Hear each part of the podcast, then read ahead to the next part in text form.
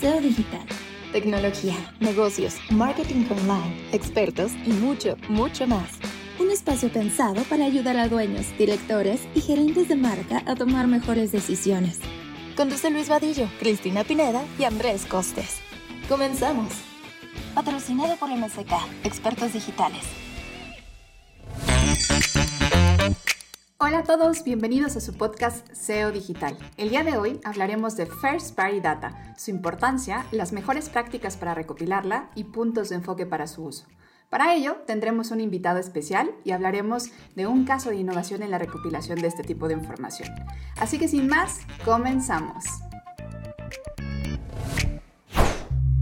Michael Gerber, después de conducir por 7 horas continuas, tuvo que detenerse antes de llegar a San Francisco, California.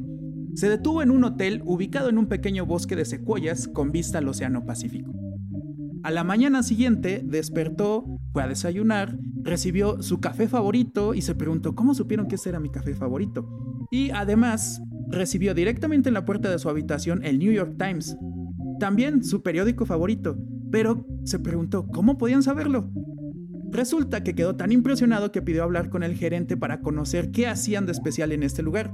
Y fue cuando haciendo memoria, Michael recordó que la recepcionista le preguntó por su periódico favorito, y en el restaurante cuando cenó le preguntaron qué café prefería. Así es como de una forma tan sencilla el Hotel Venecia obtenía información para hacerle personalizada la estancia a su huésped. Así, Michael Gerber ha regresado por más de 12 años al mismo hotel a disfrutar de una gran experiencia en cada ocasión. Qué gran anécdota de Michael Gerber que cuenta en su libro El mito del emprendedor. Y queremos partir de esta historia porque nos parece que nos dice mucho sobre cómo el uso correcto de la data nos sirve para diseñar experiencias personalizadas que tienen un mayor valor percibido. Y es que déjenme hacer un poco un recap eh, del episodio pasado, recordamos que hablábamos sobre la desaparición de las cookies de terceros y en consecuencia de la importancia que iba a cobrar tener una estrategia sólida de recopilación de datos de primera mano y su uso responsable en el camino de la personalización, el diseño de experiencias tanto online como offline. Eh, por eso, el día de hoy nos acompaña Fer Mosqueda, quien es Strategy Head y Partner en MSK Expertos Digitales, para hablarnos con mayor profundidad y experiencia de este tema. Bienvenido Fer, gracias por acompañarnos. Me encantaría comenzar este bloque preguntándote por qué es importante la First Party Data y cuáles son las mejores formas de recopilarla. Muchas gracias Chris, muchas gracias a Andrés, eh, a ustedes por la invitación. La verdad es que estoy bien contento de, poder participar el día de hoy en este tema tan interesante que es la parte del, del First Party Data. First Party es toda esa información que nosotros recopilamos de nuestros usuarios o de nuestros clientes de primera mano, ¿vale? ¿Y dónde está este, este First Party? Bueno, la, primera, desde un tema digital, es nuestro sitio web. Cuando nosotros tenemos nuestro sitio web, eh, es común o deberíamos de tenerlo como buena práctica, tener eh, etiquetas de seguimiento dentro de nuestro sitio web para que con plataformas como la más común, no es comercial, como Google Analytics, eh, nos permita saber el comportamiento de mi usuario dentro de mi sitio, ¿no? Y este es lo más valioso porque yo sé que es de, está dentro de mi sitio, es data privada que nadie más puede ver fuera de esta cuenta de Google Analytics y es eh, de primera capa porque yo la estoy generando, ¿no? Yo estoy generando esa interacción con mi usuario y mi usuario conmigo. Pero no solo es el tema digital.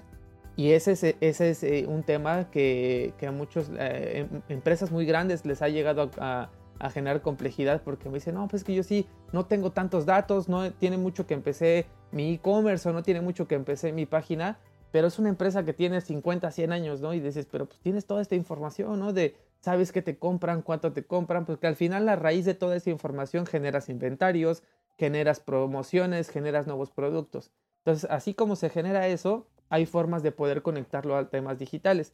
La forma más fácil o la, digamos, en la que podemos hacerlo y puede ser algo tan sencillo como una hoja de cálculo, o sea, donde podemos nosotros tener nuestra nuestra, nuestra información con columnas bien especificadas y que podamos categorizar perfectamente, ¿no? Desde cuál es el nombre, su correo, qué te compró, ¿no? Para poder identificar por, por clústeres de audiencias.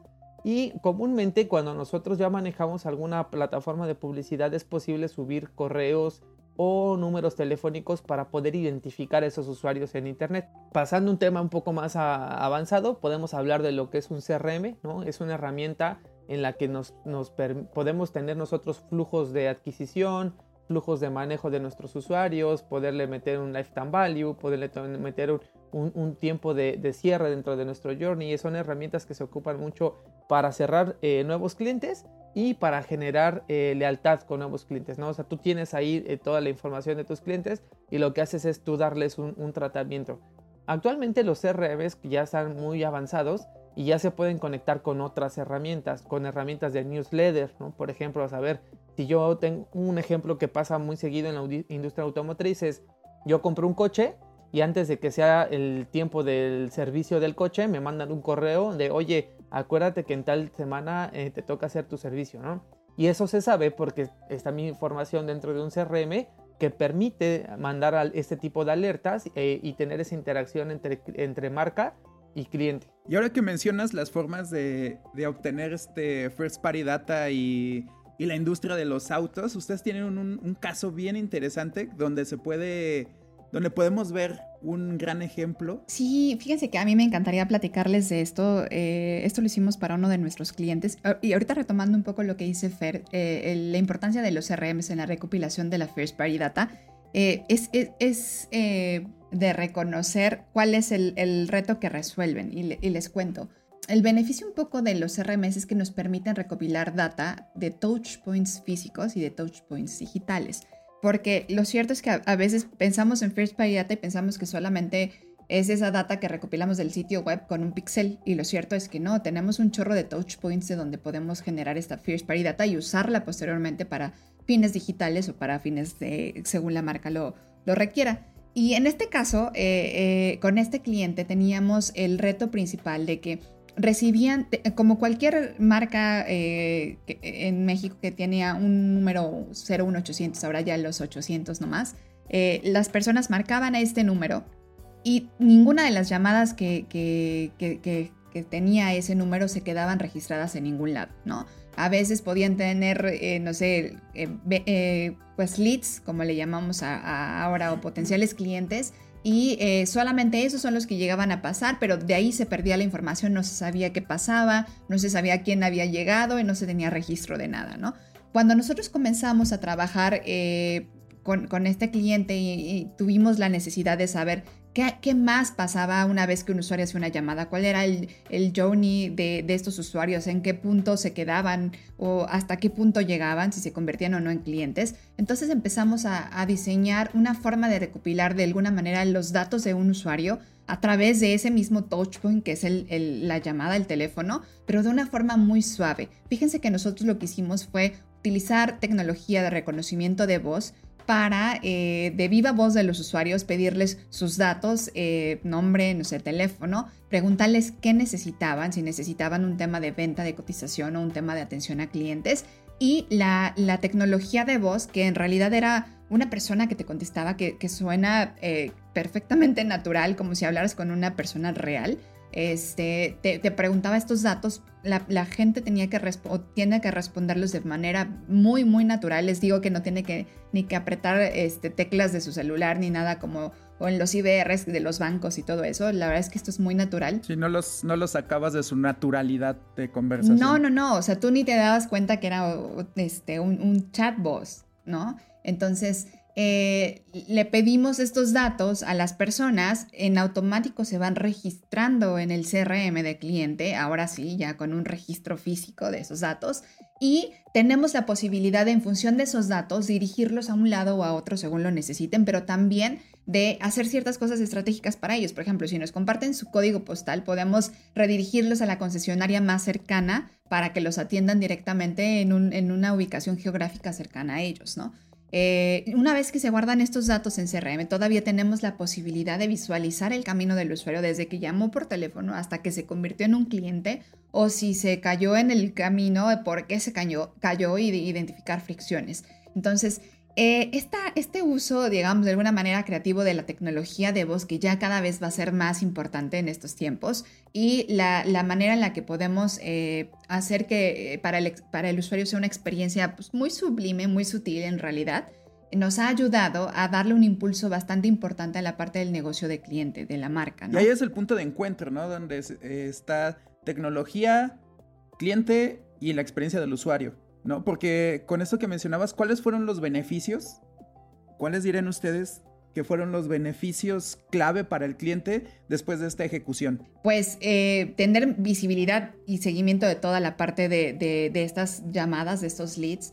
Eh, nos ha permitido reducir y optimizar recursos del cliente, recursos humanos también. Nos ha permitido ampliar eh, la recepción, por ejemplo, de llamadas todo el día, toda la noche, a la hora que el usuario llame, se activa y podemos o tenemos ciertos protocolos de qué hacer en cada horario. Eh, tenemos una recopilación bastante natural de esta data.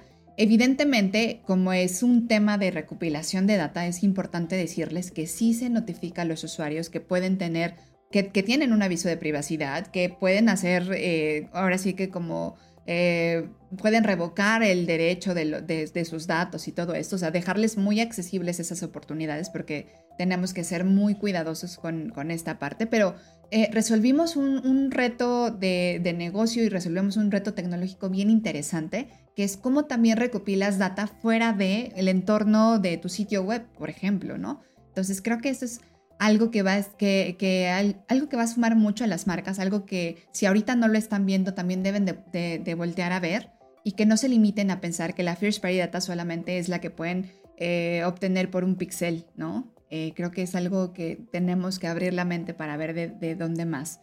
Creo que es esa la forma en la que se usa el first party de forma inteligente. No solo para decir, pues esos quieren camiones y mándales publicidad de camiones.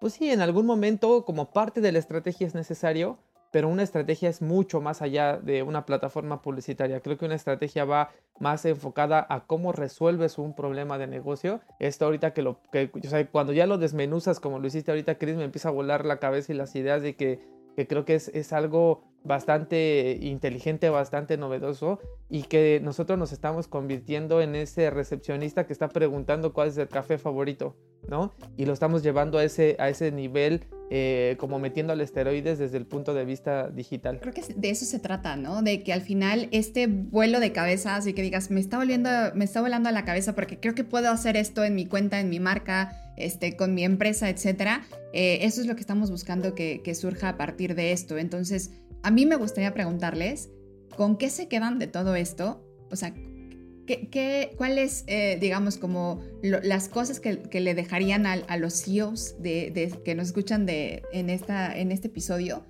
¿Y qué es lo más importante con lo que deberían de quedarse? Creo que la clave para el CEO es pensar primero en su modelo de negocio, porque claro, cada, cada uno va a ser diferente.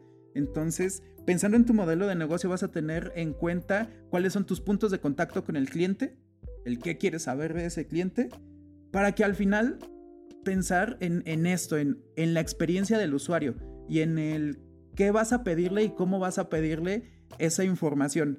O sea, el punto es que sea de una forma muy natural, como en el, en el caso que platicamos al inicio del, del, hotel, donde, ah, caray, fue tan natural que ni me acordaba yo, porque claro, el, lo más fácil para uno siempre va a ser llenar un formulario, pero no es lo más eficiente pensando en toda la experiencia completa que tiene tu cliente. Entonces, ese, ese creo que es, es la clave para, para esta parte. Sí, muy de acuerdo, José.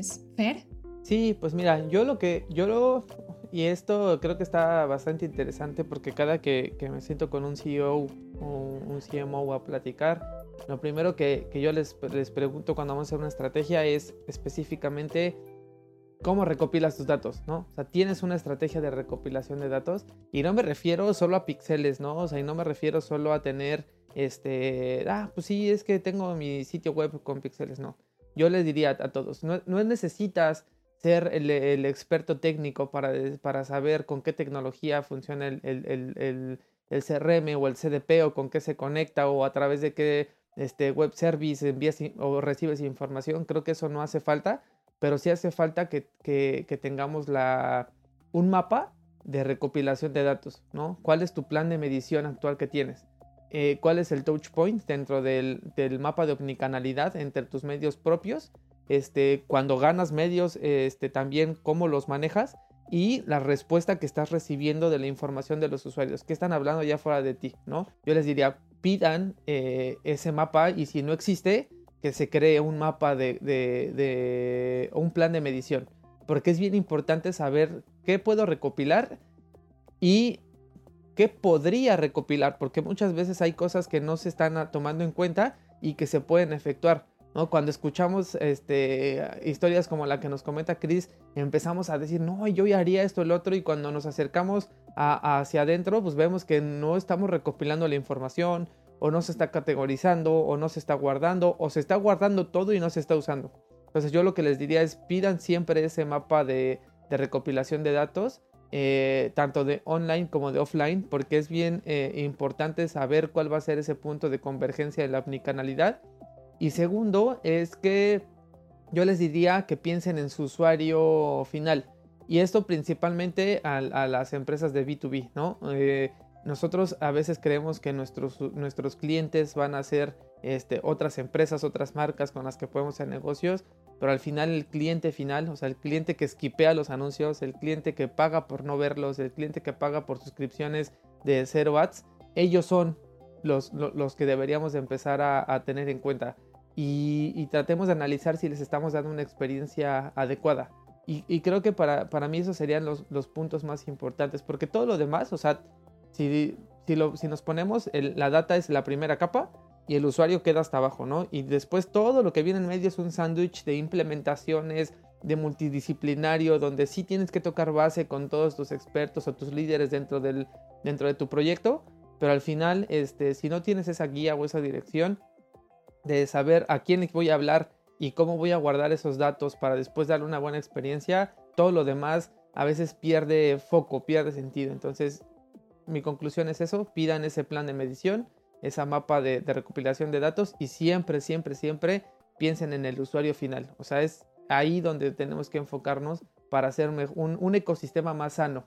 Y que no lleguemos a estas barreras de ya no cookies, ya no esto, porque al final eso lo único que hace es que impide el crecimiento de la industria. Completamente de acuerdo con ustedes, Costes Fer. La verdad es que yo eh, me quedo con lo siguiente. La recopilación natural de información, o sea, creo que eso es eh, muy, muy importante, hacer que el usuario eh, sea lo más soft posible para ellos el, dar esa información, pero que también seamos responsables en cuanto a cómo le notificamos que estamos recopilando esa información la parte de las soluciones creativas. O sea, creo que eh, no solamente pensemos que es un pixel y ya que, hay que ponerlo, sino que pienso que eh, incluso encontrando, quitando los límites entre lo físico y lo digital, podemos encontrar touch points de donde podemos recopilar información de forma muy, muy creativa, eh, utilizando tecnologías nuevas como lo hicimos en este caso. Y, de ahí podemos encontrar o capitalizar esta información en, mayores valores para los usuarios y para la marca. Y eh, finalmente también me quedo con tener un plan de medición, un plan de recopilación eh, a lo largo del Customer Journey de los usuarios, tener muy bien, muy bien mapeado esta parte. Eh, pues me parece que eso ha sido todo por hoy. Esperamos que esta información les sea de mucha, mucha utilidad. muchas gracias, Costes, muchas gracias, Fer, por, por las participaciones y por toda la información que nos compartieron. Nos vemos, nos escuchamos más bien en el siguiente episodio. Gracias. Esto fue SEO Digital, un espacio pensado para ayudar a dueños, directores y gerentes de marca a tomar mejores decisiones. Patrocinado por MSK, expertos digitales.